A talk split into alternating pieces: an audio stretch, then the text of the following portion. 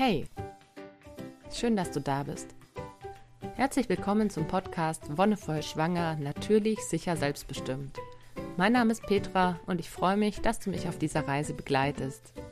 Heute wird es rund um das Thema Sicherheit gehen. Einerseits natürlich, was bedeutet Sicherheit? Wie äußert sich Sicherheit in deinen Bedürfnissen? Wie hängt es zusammen? Und natürlich, wie kannst du eine sichere Schwangerschaft und Geburt gestalten?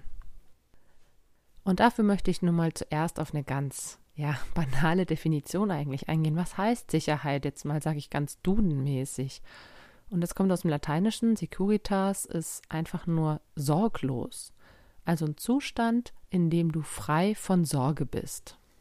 Außerdem bist du frei von unvertretbaren Risiken oder es wird auch als gefahrenfrei übersetzt oder angesehen. Das ist jetzt quasi so die allgemeine Definition, gefahrenfrei, sorgenfrei. Aber letztendlich ist es natürlich was, was ganz individuell von Mensch zu Mensch unterschiedlich ist. Wie äußert sich das ganz speziell bei dir oder bei mir? Es ist etwas, das sich einerseits natürlich auf uns einzelne Menschen runterbrechen lässt. Gleichzeitig haben wir natürlich auch einen gesamtgesellschaftlichen Kontext, in dem Sicherheit eine Rolle spielt. Sicherheit wird heute auch häufig als Argument für alles gebraucht. Mit Sicherheit lässt sich einiges durchsetzen, es lässt sich auch einiges propagieren bzw. auch Meinungen aufdrücken. Und gerade in der Geburtshilfe, finde ich, ist das Thema Sicherheit äußerst wichtig und eigentlich, naja, so essentiell wie nichts anderes, weil hier geht es ja tatsächlich darum, einen Rahmen zu schaffen, in dem neues Leben entstehen kann und auch auf diese Welt kommt. Gleichzeitig hat es natürlich gerade in diesem Bereich einen Einfluss von sehr, sehr vielen Seiten. Viele Interessen spielen in die Geburtshilfe mit rein und deswegen ist die Auslegung von Sicherheit in diesem Rahmen natürlich auch ganz unterschiedlich. Dennoch gibt es einige Studien inzwischen, aber auch Erfahrungsberichte von Hebammen oder auch aus der Praxis heraus, die belegen oder zumindest zeigen können, dass es doch gewisse Richtlinien oder ich sag mal gewisse Tendenzen gibt, die eine sichere Schwangerschaft und Geburt ausmachen. Sicherheit ist zudem nicht einfach nur ein Zustand, sondern kann auch häufig als Gefühl beschrieben werden, beziehungsweise als Bedürfnis, mit dem Gefühle einhergehen. Wenn du dich sicher fühlst, fühlst du dich geborgen, beschützt. Gleichzeitig hast du das Bedürfnis, sicher zu sein. Du möchtest frei von Gefahren sein, du möchtest körperlich unversehrt sein. Und gerade im Bereich von Bedürfnissen ist es dann natürlich die Frage, wie die geäußert werden und wie sie auch gelebt werden. Und da kannst du dich einfach selber mal fragen, wie äußerst du Bedürfnisse? Sprichst du sie an, wenn du ein Bedürfnis hast? Kannst du da offen darüber sprechen oder fällt es dir eher schwer? Sind dir deine Bedürfnisse eigentlich überhaupt klar? Und das ist so die wichtigste Grundvoraussetzung. Sich zu überlegen, okay, ich habe eine Art von Sicherheitsbedürfnis, das ist uns allen angeboren. Wir als Säugetiere haben das in unseren Genen quasi drin. Das sind Instinkte. Wir wollen sicher, wir wollen verletzungsfrei leben. Aber es hat sich in der letzten Zeit, in den letzten Jahren einfach in gewisse Richtungen ausgeprägt, die ganz unterschiedlich sein können. Sicherheit hieß vor Tausenden von Jahren einfach nur sich nicht vom Säbelzahntiger auffressen zu lassen. Und dafür hat man zum Beispiel einfach in der Gemeinschaft gelebt, denn umgeben von anderen Menschen war man sicher. Heute leben wir kaum noch in solchen Gemeinschaften. Häufig leben Paare auch alleine, zumindest zu zweit. Viele Frauen sind auch alleine schwanger und müssen sich alleine damit auseinandersetzen. Und das ist natürlich was, was unseren ursprünglichen Instinkten schon mal von Grund auf entgegengeht. Wie hat sich das dann allerdings noch weiter niedergeschlagen in uns? Dazu habe ich auch auf meinem Hauptkanal Wonnevoll Entspannung Yoga Lifestyle einen ganzen Beitrag zum Thema Nervensystem gemacht. Und falls du dich dafür interessierst, lade ich dich ein, den einfach mal anzuhören. Ich setze dir den Link mal in die Beschreibung, denn es geht tatsächlich auch ein bisschen darum, wie wir biologisch drauf sind, sage ich mal. Unser Nervensystem hat einen bestimmten Aufbau. Es gibt einerseits einen Modus, der nennt sich Sympathikus, einen Aktivitäts- und Kampfmodus und andererseits den Parasympathikus, der so für Entspannung und Ruhe sorgt. Und wenn wir uns im Sympathikus befinden, hat es meistens was mit Unsicherheit, mit Gefahr zu tun. Wenn uns eben vor tausenden von Jahren der Säbelzahntiger angegriffen hätte, dann hätte uns dieser Modus davor geschützt, beziehungsweise hätte dafür gesorgt, dass wir weglaufen, kämpfen, irgendwas tun, um uns am Leben zu halten. In allen anderen Fällen, wenn wir ein gemütliches, sorgenfreies Leben führen, dann ist der Parasympathikus aktiv. Jetzt ist es aber so, dass dieser Kampf- und Fluchtmodus nicht nur in Säbelzahnsituationen aufgetreten ist, sondern dass sich das natürlich über die Jahre und Jahrtausende geändert hat und es ist ein Stressmodus allgemein. Das heißt, heute werden wir nicht mehr vom Säbelzahntiger angegriffen, sondern entweder in der Arbeit dumm bequatscht, kriegen irgendwie einen dummen Spruch von der Seite, müssen im Verkehr irgendwie durchkommen. Also auch eine Verkehrssituation kann stressig sein. Und du kannst dir einfach mal überlegen, was löst in dir Stress aus?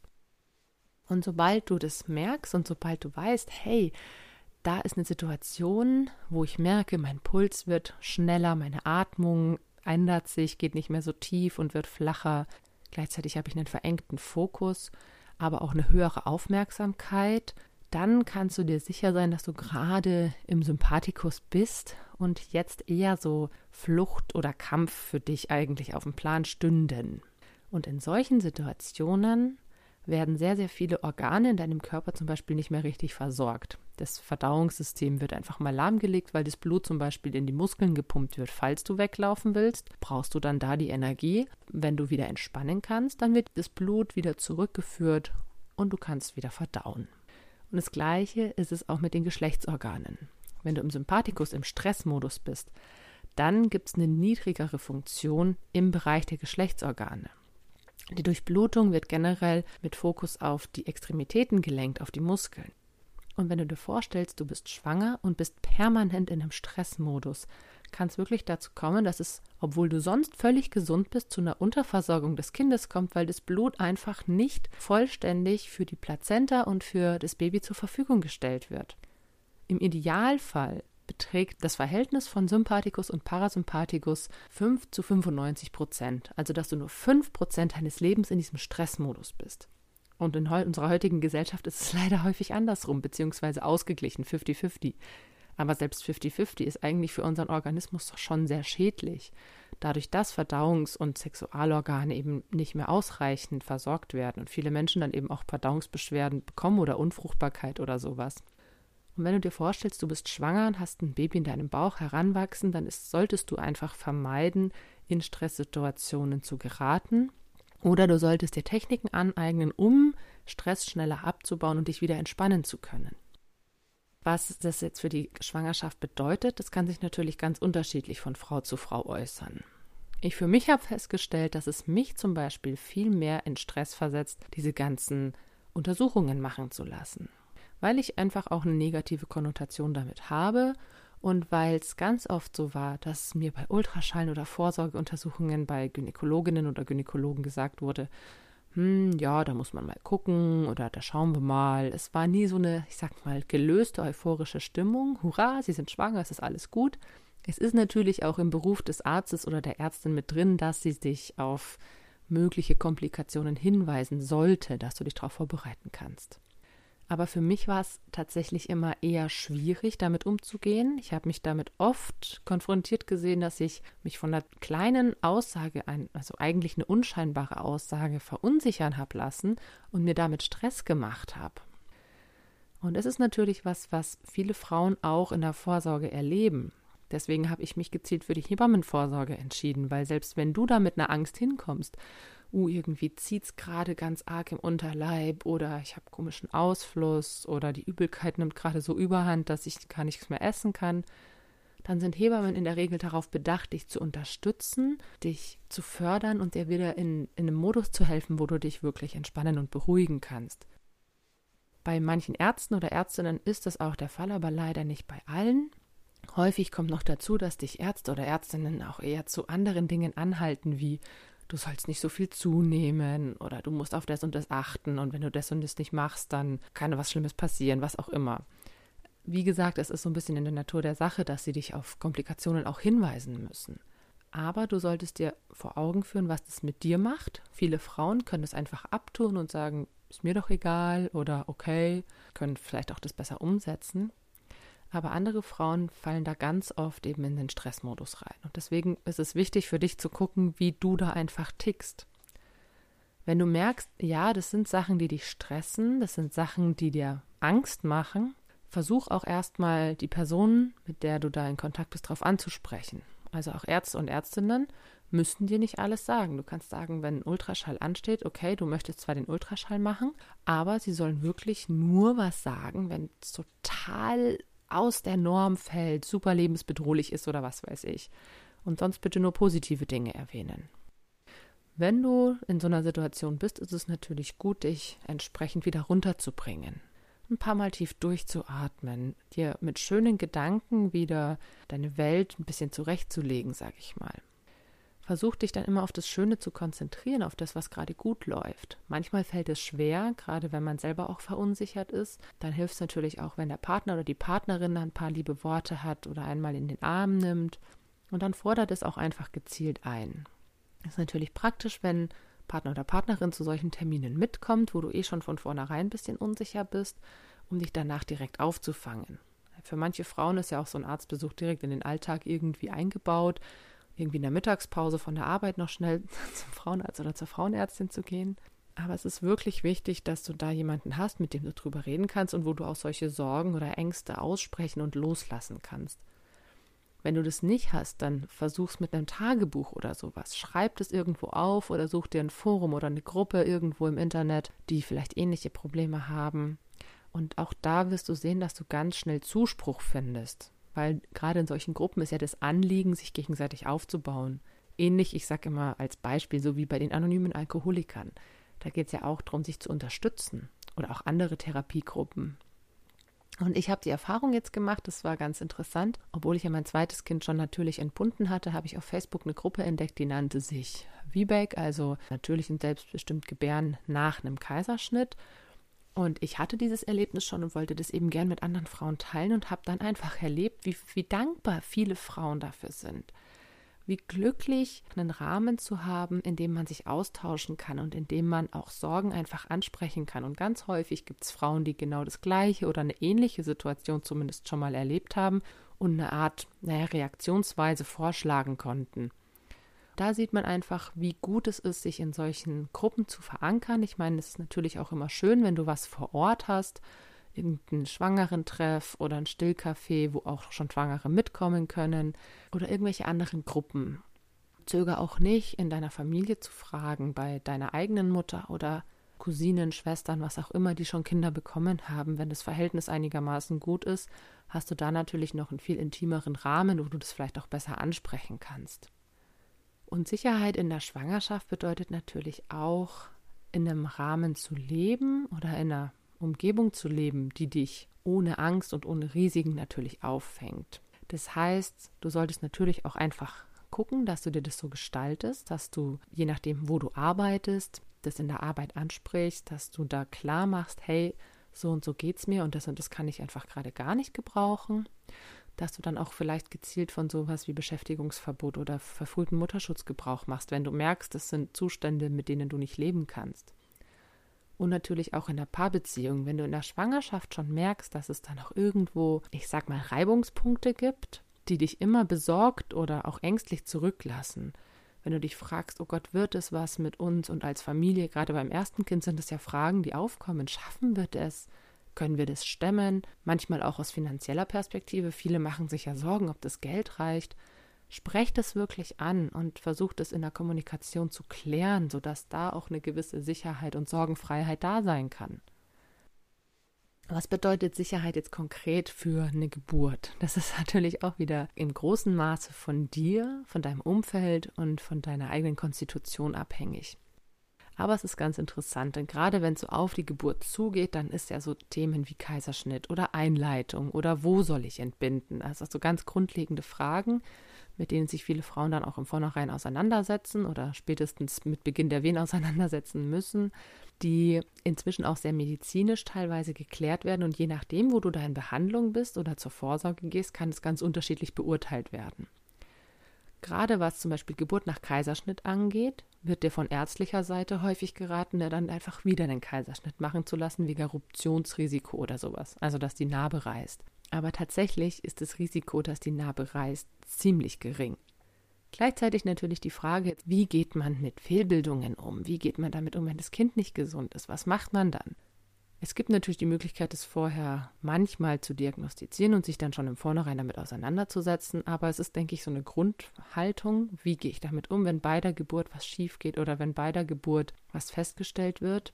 Dann muss ich mich einfach natürlich in einer gewissen Weise damit auseinandersetzen. Und für uns hat sich das einfach so geklärt, dass wir gesagt haben, wir nehmen jedes Kind so, wie es ist und schauen, dass wir das Beste draus machen letztendlich werden 97 Prozent aller Babys gesund geboren, also im europäischen Durchschnitt. Und gerade in Deutschland ist die Rate eigentlich noch höher. In Deutschland sind es 98,5 Prozent, die wirklich gesund geboren werden. Und dann gibt es bei diesen 97 Prozent 1 Prozent genetische Behinderungen oder Fehlbildungen und 2 Prozent, die in der Schwangerschaft oder Geburt dann sich entwickeln. Gerade in der Geburt ist natürlich sowas wie verminderte Sauerstoffzufuhr der häufigste Grund oder einer der häufigsten Gründe oder auch bei den Risiken in der Schwangerschaft, sowas wie Rauchen und Alkohol. Wenn du wirklich gewollt schwanger bist und ein gesundes Kind kriegen möchtest, dann stellt sich für mich eigentlich nicht die Frage, ob man trinkt oder raucht, weil das ist einfach Quatsch mit Soße. Und letztendlich sind 97 Prozent bzw. 98,5 wirklich gut. Und von den Prozent, die dann übrig bleiben, gibt es sehr, sehr, sehr, sehr, sehr wenige lebensgefährliche Geschichten, die sofort instant nach der Geburt behandelt werden müssten. Das geht dann in die Wahrscheinlichkeit von 1 zu 10.000 rein. Sowas spielt natürlich trotzdem bei vielen immer mal eine größere, mal eine kleinere Rolle, wenn es um die Wahl von einem Geburtsort geht. Und interessanterweise hat auch eine britische Studie ergeben, dass bei einer Niedrigrisikoschwangerschaft, also wird ja immer eingeteilt, ob man eine Risikoschwangerschaft ist oder nicht. Und bei einer, die keine oder nur mit einem niedrigen Risiko belegt ist, ist es tatsächlich so, dass die außerklinischen Geburten häufiger einerseits zufriedenstellenderes Geburtserlebnis für Mutter und Kind darstellen und andererseits auch mit viel weniger Interventionen auskommen und damit sozusagen als sicherer gewertet werden. Also Ergebnis ist, dass außerklinische Geburten bei niedrig oder keinem Risikoschwangerschaften auf jeden Fall sicherer sind. Wenn du jetzt natürlich sagst, du hast eine Querlage oder eine Plazenta previa und du musst einen Kaiserschnitt machen, dann geht es halt nicht. Aber dann kann man sich natürlich auch auf diese Situation einstellen und es so angenehm wie möglich gestalten. Was wichtig ist, um eine Sicherheit zu gewährleisten, ist, sich bewusst zu werden, was brauche ich, was sind eben meine Bedürfnisse. Viele Frauen sagen, ich brauche die Sicherheit einer Klinik um mich herum. Und das ist, finde ich, in Deutschland eigentlich ein Trugschluss. Denn wie einerseits aus dieser britischen Studie hervorgeht, sind Geburten in der Klinik nicht sicherer. Sie sind häufiger mit Interventionen belegt, das heißt, dass mit Schmerzmitteln oder Eingriffen die Geburt beeinflusst wird. Und ganz häufig sind Frauen wirklich auch unzufrieden mit der Geburt in der Klinik. Zum Beispiel, weil statt einer natürlichen Geburt dann der Kaiserschnitt kam oder mit der Sauglocke nachgeholfen wurde oder eine PDA gelegt wurde, die man eigentlich nicht wollte. Und so gibt es da unterschiedliche Gründe oder auch, manchmal sind es auch Vorwände vielleicht, ins Krankenhaus zu gehen. Manchmal ist es tatsächlich auch der Partner oder die Partnerin, die sich Angst um ihre schwangere Frau machen. Da sage ich, das ist was, was man im Vornherein eigentlich wirklich gut klären kann, wenn man sich gegenseitig die Bedürfnisse klar macht. Ich meine, dass ein Mann oder eine Frau wollen, dass ihre Partnerin zur Geburt des Kindes ins Krankenhaus geht, weil es vermeintlich sicher ist. Dann ja eigentlich nur aus dem Gedanken heraus, dass eben nach der Geburt eingegriffen werden kann, falls es notwendig ist. Aber wenn du zu dir sagst, hey, nein, eigentlich will ich nicht ins Krankenhaus oder eigentlich wünsche ich mir so und so eine Geburt, dann ist es unglaublich wichtig, gerade da zu kommunizieren und die Bedürfnisse der anderen Person wahrzunehmen. Und genauso muss sie natürlich auch deine Bedürfnisse wahrnehmen. Letztendlich möchte die Person ja nur, dass es dir gut geht. Und wenn du ihr klar machen kannst, dass es dir außerhalb der Klinik, zu Hause oder im Geburtshaus oder wo auch immer besser geht, dann kann die das sicher irgendwann verstehen, wenn ihr da auf einer gleichen, wertschätzenden und authentischen Ebene miteinander umgeht gleiche Ebene. Damit meine ich, dass ihr beide aus, einem gleichen, aus einer gleichen Intention heraus argumentiert. Wenn ihr zum Beispiel beide auf einer rationalen Ebene seid, kann es eine sehr gute Verständigung sein. Wenn ihr beide auf einer emotionalen Ebene seid, auch. Aber wenn einer von euch emotional und der andere rational ist, dann kommt man ganz schnell in die Bredouille, dass man nicht zusammenfindet, weil einfach die Positionen sich nicht vereinen lassen. Das ist dann einfach wichtig zu gucken, hey, wer spricht gerade aus dem Gefühl heraus und wer spricht aus dem Verstand heraus und wie kann man da auf eine Ebene kommen. Jetzt möchte ich noch kurz auf eine US-amerikanische Hebamme eingehen, die für eine sichere und interventionsfreie Geburt ein paar Grundsätze aufgestellt hat, die sie selbst in ihrer jahrelangen Erfahrung gesammelt hat und die inzwischen auch schon teilweise durch Studien belegt werden konnten. Die gute Dame ist Ina May Gaskin, ist inzwischen uralt, ich glaube schon an die 80 oder 90, hat entsprechend Erfahrung gesammelt. Und letztendlich sagt sie, dass es momentan ein großes Problem ist, dass es momentan in der Geburtshilfe in die Richtung geht, drei Faktoren zu berücksichtigen. Und zwar das Baby, die Gebärmutter und den Geburtskanal und die Kraft der Frau. Und wenn das irgendwie nicht zusammenpasst, dann kommt es zu einem Geburtsstillstand und meistens zu einem Kaiserschnitt. Das sind dann solche Auswirkungen wie zum Beispiel, okay, Baby und mütterliches Becken passen nicht zusammen. Das ist ja auch manchmal ein Grund, der häufig angegeben wird, wenn es zu einem Kaiserschnitt kommt, dass da ein Missverhältnis ist, was eigentlich totaler Quatsch ist. Schließlich schiebt sich der Kopf ja durch das Becken durch, die Schädelplatten greifen ineinander, das Becken weitet sich nochmal.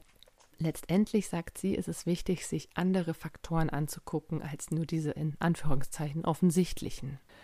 Zum einen ist es die Psyche. Die Psyche von der Mutter. Wie ist die drauf? Was braucht die? Was hat die für Bedürfnisse? Da muss man drauf eingehen, um ihr eine Sicherheit und eine Sorgenfreiheit zu gewährleisten. Dann ist die Position entscheidend. Während der Wehen und während des Geburtsvorgangs an sich kann sich die Frau frei bewegen, kann die Frau ihrer Intuition folgen, kann die Frau frei atmen und ihr Ding machen. Oder wird sie vielleicht in eine Geburtsposition gedrängt oder gezwungen oder zu einer überredet, die sich für sie eigentlich total unnatürlich und unbequem anfühlt. Dann ist es die Professionalität und die Erfahrung der Geburtshelfer. Wie wird eben mit Frauen umgegangen? Werden sie eher in ihrer Intuition unterstützt oder eben, wie ich schon gesagt habe, zu was gedrängt, was sie für richtig halten. Der ideale Geburtshelfer oder die ideale Geburtshelferin sitzen eigentlich nur daneben und kommen wirklich nur bei Bedarf dazu. Wenn die Frau sagt, hey, oh, ich brauche mal schnell Hilfe oder kannst du mir mal einen Tipp geben oder ich will was trinken, was auch immer. Ideale Geburtshelfer sitzen eigentlich da und strahlen Ruhe aus. Denn das ist das Wichtigste, dass von den umliegenden Personen, die mit der Gebärenden im Raum sind, eine Ruhe, vielleicht auch eine Freude ausgestrahlt wird, die die Schwangere für sich aufnehmen kann. Sind die ganz bekannten Spiegelneuronen. Ne? So wie andere sich um uns herum verhalten, so verhalten wir uns manchmal auch. Wenn wir in den Raum kommen, wo alle irgendwie genervt und gestresst sind, dann sind wir auch viel schneller genervt und gestresst. Aber wenn die Leute ruhig und entspannt sind, dann sind wir es auch. Dann ist natürlich entscheidend, wie der Ort gestaltet ist, an dem die Frau entbindet. Ist es ein Ort, der für sie Sicherheit ausstrahlt, für sie Geborgenheit vermittelt? Für mich war das im Krankenhaus einfach nicht der Fall. Es war ein Ort, der Krankheit und Tod ausstrahlt, bisschen platt gesagt, und nicht diese Geborgenheit, die ich eigentlich gebraucht hätte. Dann die anwesenden Personen sind auch ganz entscheidend. Wer ist da? Kenne ich diese Personen? Fühle ich mich bei dieser Person sicher und geborgen? Und deswegen ist es auch gerade bei außerklinischen Geburten häufig sicherer, weil gerade mit einer Hebamme oder mit zwei Hebammen, die ich schon im Verlauf der Schwangerschaft kennengelernt habe, habe ich natürlich ein viel intimeres Verhältnis als mit irgendeiner Beleghebamme oder irgendeinem Arzt oder einer Ärztin, die ich im Zeitpunkt oder zum Zeitpunkt der Geburt das erste Mal sehe. Und letztendlich ist natürlich auch der Umgang mit der Gebärden und gerade der Druck entscheidend. Also wird die Gebärde unter Druck gesetzt, wird sie in ihrem Handeln einfach unterstützt, macht sie sich vielleicht selber Druck, das spielt eben so ein bisschen auch in die Psyche mit rein. Und das ist auch was, was ich schon im Lauf der Schwangerschaft aufbauen kann. Wenn du jetzt zum Beispiel über den ET gehst, hast du natürlich das Problem, dass die Untersuchungen sehr engmaschig werden. Teilweise wird in Deutschland verordnet, dann jeden zweiten Tag ein CTG zu schreiben oder jeden dritten Tag einen Ultraschall zu machen, um die Fruchtwassermenge zu kontrollieren. Auch das sind Sachen, die keine Vorschriften, keine Gesetze sind, sondern Vorschläge, Ratschläge. Das kannst du machen, wenn du möchtest. Das musst du aber nicht. Aber damit wird eben auch ein gewisser Druck erzeugt, wenn die Frau bei ET plus 10 ist, also zehn Tage über dem errechneten Termin dann wird teilweise schon enormer Druck erzeugt. Jetzt musst du aber bald mal das Kind auf die Welt bringen oder wir gehen jetzt halt nur noch so und so weit und dann muss eingeleitet werden. Da ist natürlich auch einfach super wichtig, damit entsprechend umzugehen und sich diesen Druck selbst auch zu nehmen und vielleicht nicht alle dieser Untersuchungen wahrzunehmen, wenn es keine medizinische Notwendigkeit gibt. Letztendlich ist es auch sehr, sehr wichtig, diese ganze Geborgenheit und Sicherheit, was ich gerade erzählt habe, zu erzeugen, weil du dir vorstellen musst, dass es ein Gesetz gibt, das also kein geschriebenes Gesetz im Sinne von einem Schriftstück, sondern wie eine Art physikalisches Gesetz. Das ist das Gesetz der Schließmuskeln. Da hatten wir eigentlich in der Vorstellung bei Schließmuskeln ja erstmal unseren After oder unseren, unsere Harnröhre im Sinn, dass wir die eben verschließen können und gezielt öffnen können, um zu urinieren oder auch um aufs Klo zu gehen generell. Aber einen Schließmuskel haben wir natürlich auch gerade wir Frauen in unserer Gebärmutter. Wir verschließen die in der Schwangerschaft, damit das Kind geschützt ist, damit keine Keime aufsteigen. Und wenn die Geburt kommt, dann muss sich dieser Muskel öffnen. Dann muss es eine Lockerung geben. Und das kann nur passieren, wenn du wirklich völlig frei, sicher und geborgen bist. Und warum? Stell dir einfach mal vor, du musst irgendwo aufs Klo gehen, irgendwo in der Öffentlichkeit. Vielleicht ist es eine Toilette, die eine Seite gar keine, auf der einen Seite gar keine richtige Wand hat, sondern vielleicht eine Glasscheibe. Könntest du da in Ruhe dein Geschäft verrichten, wenn dir Leute theoretisch zugucken könnten? Wie ist es denn, wenn du urinierst und wie ist es natürlich, wenn du auch mal Stuhlgang hast? Viele sagen, okay, urinieren irgendwie auch in freier Wildbahn, das geht gerade mal noch, wenn man irgendwie auch auf der Autobahn mal mit dem Auto unterwegs ist und es kommt ewig keine Raststätte, dann geht man halt schnell hinter den Baum und macht sein Geschäft. Aber auch das ist natürlich was, wo wir eigentlich ungestört sein möchten, wo wir in Ruhe gelassen werden möchten, wo wir unser Ding machen möchten. Und das Gleiche gilt auch für die Gebärmutter und für den Schließmuskel, für den Cervix, den Muttermund. Der kann sich auch wirklich nur völlig frei entfalten, lockern und öffnen, wenn du dir so sicher und geborgen vorkommst, als würdest du gerade irgendwo hinkacken. Also jetzt blöd gesagt, aber so ist es.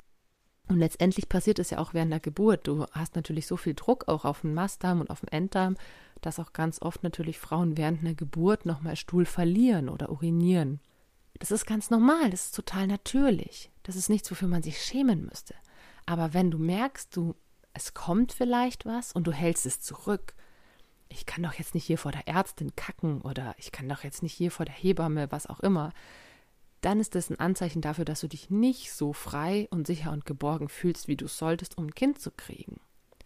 Denn gerade das ist ja der, eigentlich der intimste Moment in unserem Leben, in dem Moment, in dem wir am weitesten geöffnet sind. Wir sind so weit offen, also wirklich im ganz wörtlichen Sinne, dass ein Kind durch uns hindurch tritt und auf die Welt kommt. Das musst du dir mal vorstellen, wie abgefahren es eigentlich ist wie wunderbar einerseits, dass wir Leben schenken können, aber auch wie abgefahren, dass da einfach ein Kind in uns drin ist und durch unseren Beckenboden hindurch austritt und geboren wird. Und es braucht diese tiefe Entspannung, diese völlige Gelöstheit und Geborgenheit, um das zu bewerkstelligen. Und das schaffst du auch nur, wenn du eben wieder in diesem parasympathischen Modus bist, wenn du wirklich völlig frei sein kannst, frei von Stress und frei von Angst. Und letztendlich ist das das große Problem in unserer deutschen Geburtshilfe zumindest, also gerade in umliegenden Ländern, Holland, Großbritannien, ist eine Hausgeburt oder eine außerklinische Geburt bei Niedrigrisikoschwangerschaften viel üblicher geworden als in Deutschland.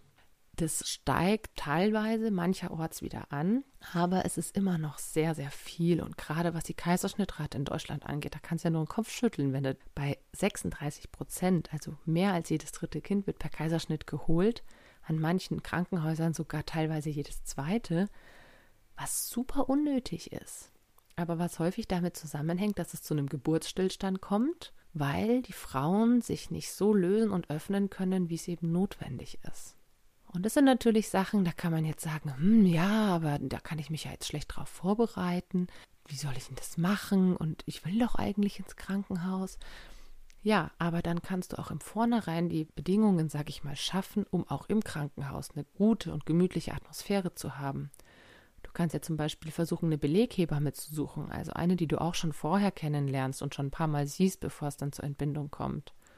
Oder du kannst dir deine eigene Bettwäsche mitnehmen. Du kannst dir irgendwas von zu Hause mitnehmen, was für dich eine Art Anker sein kann. Und natürlich ganz wichtig, du musst deine Bedürfnisse auch vorher im Krankenhaus kommunizieren. Du willst nicht, dass zu viele fremde Leute da sind. Es muss theoretisch auch kein Arzt und keine Ärztin da sein, die dich untersucht. Warum? Also es ist nicht vorgeschrieben und nicht notwendig. Es kann auch eine Hebamme selber machen. Es ist natürlich in Deutschland gerade super schwierig, weil die Hebammensituation sehr angespannt ist Und natürlich müssen wir uns gesamtgesellschaftlich dafür einsetzen, dass die Stellung der Hebammen wieder besser wird. Was ist jetzt noch zu sagen, wenn es um die Geburt im Krankenhaus zum Beispiel geht, wo die Leute vielleicht nicht ganz so gebrieft sind? Gerade sind ja auch oft Assistenzärzte oder Ärztinnen oder Hebammenschülerinnen dabei. Wenn du dir vorstellst, dass du eben in einem entspannten, parasympathischen Modus sein möchtest, dann ist es ziemlich hinderlich, wenn dir Fragen gestellt werden, die so deinen Verstand anregen. Also einen ganz anderen Hirnteil. So, bei welcher Krankenkasse sind Sie denn eigentlich? Oder wann haben Sie das letzte Mal was getrunken? Das sind Sachen, die sehr kontraproduktiv sind. Deswegen ist es gut, sowas auch vorher zu klären, dass du eben ausreichend zu trinken hast, dass du ausreichend Fragen im Vornherein geklärt hast, um sowas während der Entbindung einfach gleich von vornherein zu entgehen. Das hängt damit zusammen, dass eben der Neokortex, da wo der Verstand sitzt, sich ein bisschen später im Lauf der Evolution gebildet hat und der Parasympathikus und der Sympathikus im Teil des Nervensystems schon im Stammhirn verankert sind. Also das, was alle Säugetiere haben und damit um einiges älter ist. Das heißt, wenn du gebärst, wenn du schwanger bist und zum, wirklich so zum Ende kommst, dann versuche wirklich deinen Instinkten und deiner Intuition zu folgen. Versuche auf dich, dein Bauchgefühl zu hören und einfach das zu machen, was dir gut tut. Gerade wenn du eine Geburtsbegleitung hast, sei es jetzt Mann, Freundin, wer auch immer, Familie, Dula, gerade Dulas sind eigentlich hervorragend dafür geeignet, weil die das alles wissen, kommunizier das vorher. Schau, was deine Bedürfnisse sind und gib's den Menschen mit auf den Weg, damit die auch nicht auf einmal überfordert dastehen. Insofern kann ich dir nur raten, alles, was natürlich die Entspannung fördert, fördert auch eine natürliche, interventionsfreie Geburt. Das können so Sachen sein wie Lachen und Singen, weil das einfach was ist, was direkt auf unser Nervensystem wirkt. Wenn wir lachen und singen, dann sind wir meistens glücklich und entspannt. Und auch wenn die Situation eigentlich nicht glücklich und entspannt ist, können wir unserem Gehirn das vorspielen. Also wir können uns da aus einer Stresssituation rausnehmen, indem wir eine glückliche, entspannte Situation provozieren. Und so nach fünf Minuten schaltet dann dein System wirklich auch um. Wenn du fünf Minuten singst, irgendwelche schönen Lieder, die dir gut gefallen, wirst du auch in diesen wirklich gelösten Modus kommen. Was auch super hilfreich ist, ist zu tönen, also wirklich alles rauszulassen, wonach dir ist, zu stöhnen, zu seufzen und dich da auch wirklich gehen zu lassen in einer gewissen Weise. Und wenn du auch hier merkst, du kannst es nicht, dann ist das auch wieder ein Anzeichen dafür, dass du eben nicht so frei und locker bist, wie es eigentlich für dich und dein Baby gut wäre. Letztendlich heißt Sicherheit und auch Sorgenfreiheit, dass du ganz nach deinen Bedürfnissen handeln kannst. Und auch das hat natürlich was mit Selbstbestimmung zu tun. Du bestimmst, wie die Geburt verläuft. Du bestimmst den Rahmen, um eben sorglos und angstfrei zu gebären. Mach dir da einfach wirklich vorher Gedanken, wie du das gestalten möchtest. Such dir Gruppen, wo du dich austauschen kannst und kommuniziere deine Bedürfnisse. Für heute war's das. Ich bedanke mich ganz herzlich fürs Zuhören. Die nächste Folge erscheint dann wieder in zwei Wochen. Das ist der 22. Februar.